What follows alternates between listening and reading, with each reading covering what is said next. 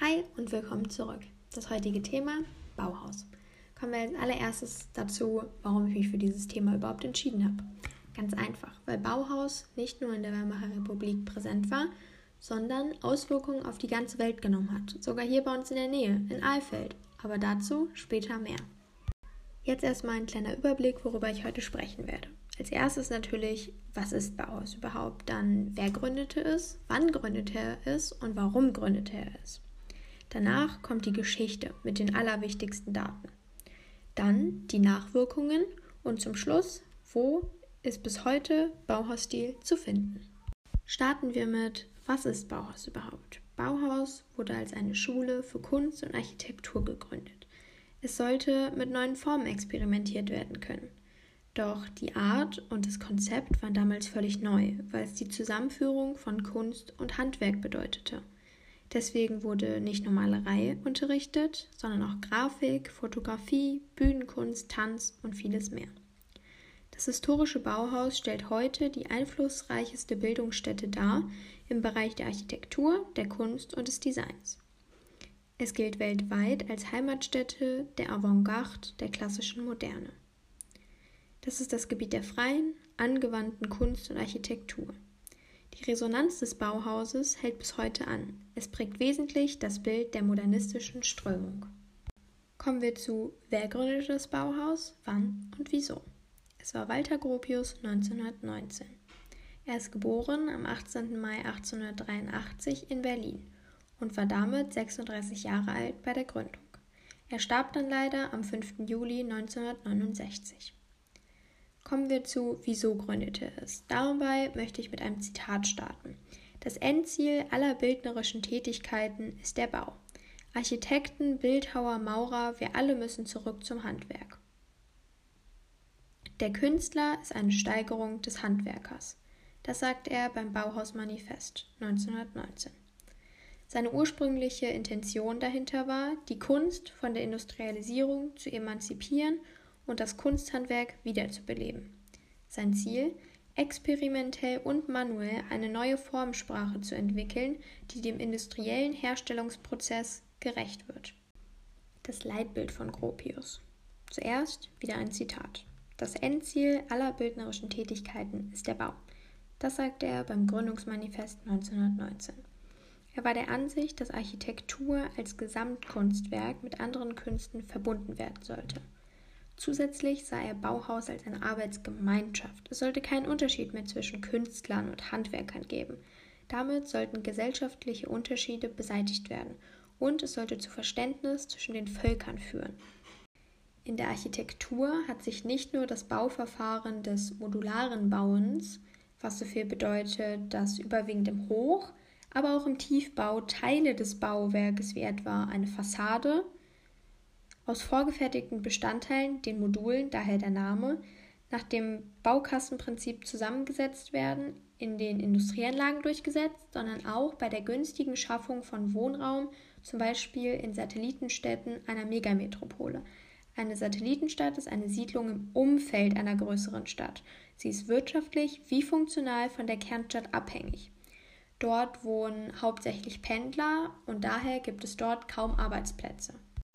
Kommen wir nun zu der Geschichte und den wichtigsten Daten. Starten wir direkt mit 1919. 1919 wurde das staatliche Bauhaus in Weimar gegründet. Direktor war Walter Gropius und gab dem Bauhaus auch seinen Namen.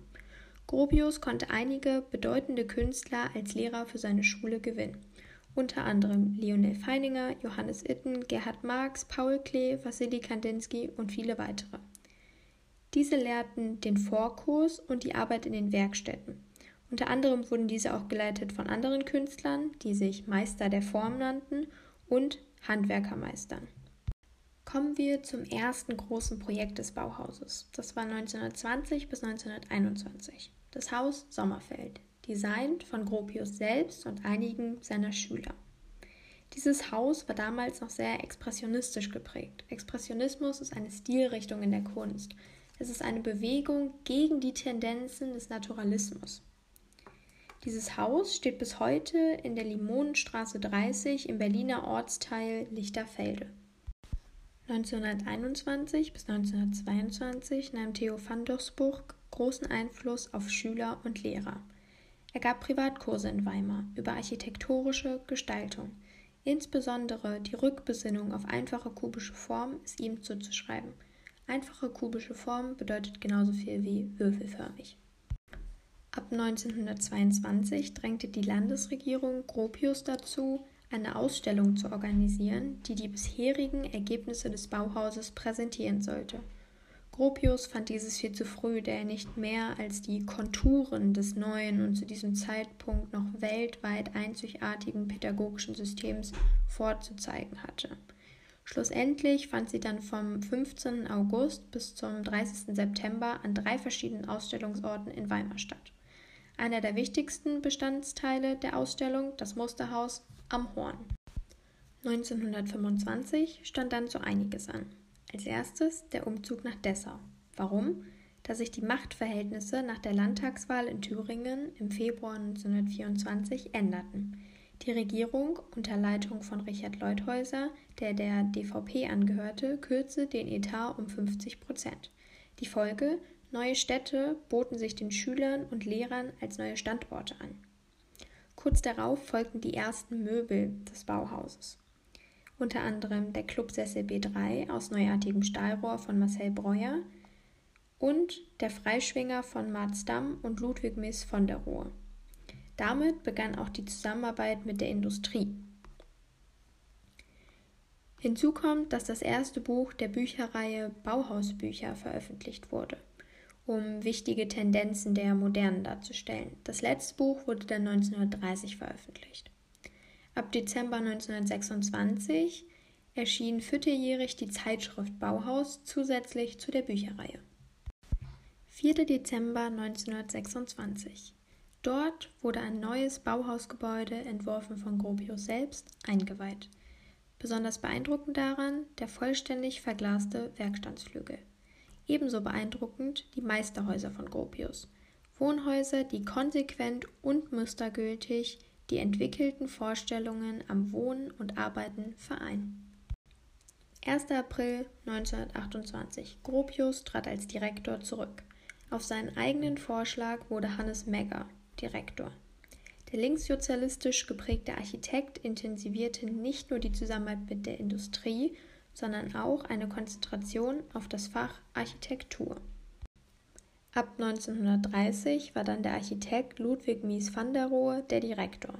Leider nur bis 1931, da die NSPAD dort die Schließung des staatlichen Bauhauses verursachte. Die KPD stimmte dagegen, die SPD enthielt sich. Ludwig Mies versuchte das Bauhaus durch Umzug nach Berlin als private Einrichtung fortzuführen.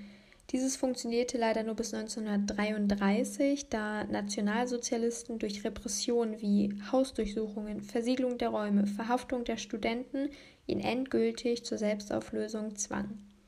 1945 wurde das Gebäude in Dessau teilweise zerstört, wurde dann aber später 1976 restauriert. Bauhausmitglieder wanderten aus und trugen so zur internationalen Verbreitung der Idee des Bauhauses bei.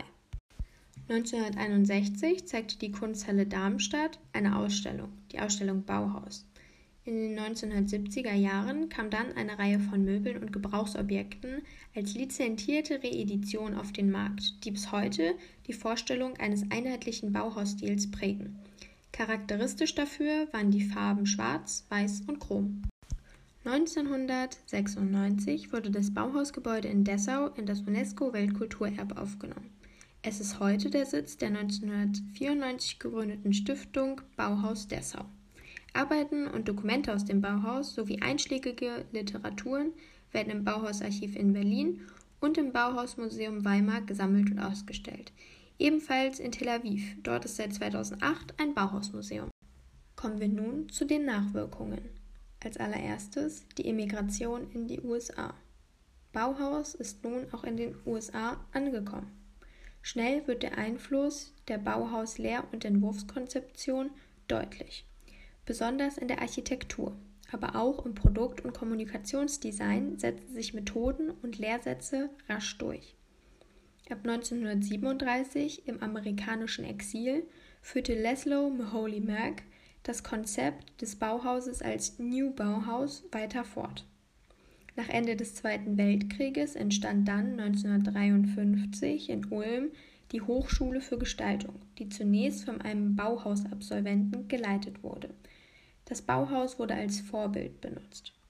Es wurde ein ähnlicher Sachstil unter neuen Einflüssen der Schweizer Tapographie unterrichtet. Tapographie ist ein Kunstdruck.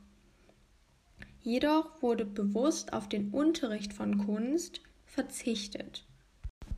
Wo ist bis heute der Bauhausstil zu finden? Beginnen wir mit Tel Aviv mit über 4000 Gebäuden. Seit 2003 besitzt diese sogenannte Weiße Stadt den Status eines UNESCO-Weltkulturerbes. Tel Aviv hat weltweit die größte Ansammlung von Gebäuden im Bauhausstil. Ein paar deutsche Städte. Weimar, Dessau, Berlin, Krefeld und Stuttgart. Und wie am Anfang erwähnt, auch Alfeld, ganz hier in der Nähe.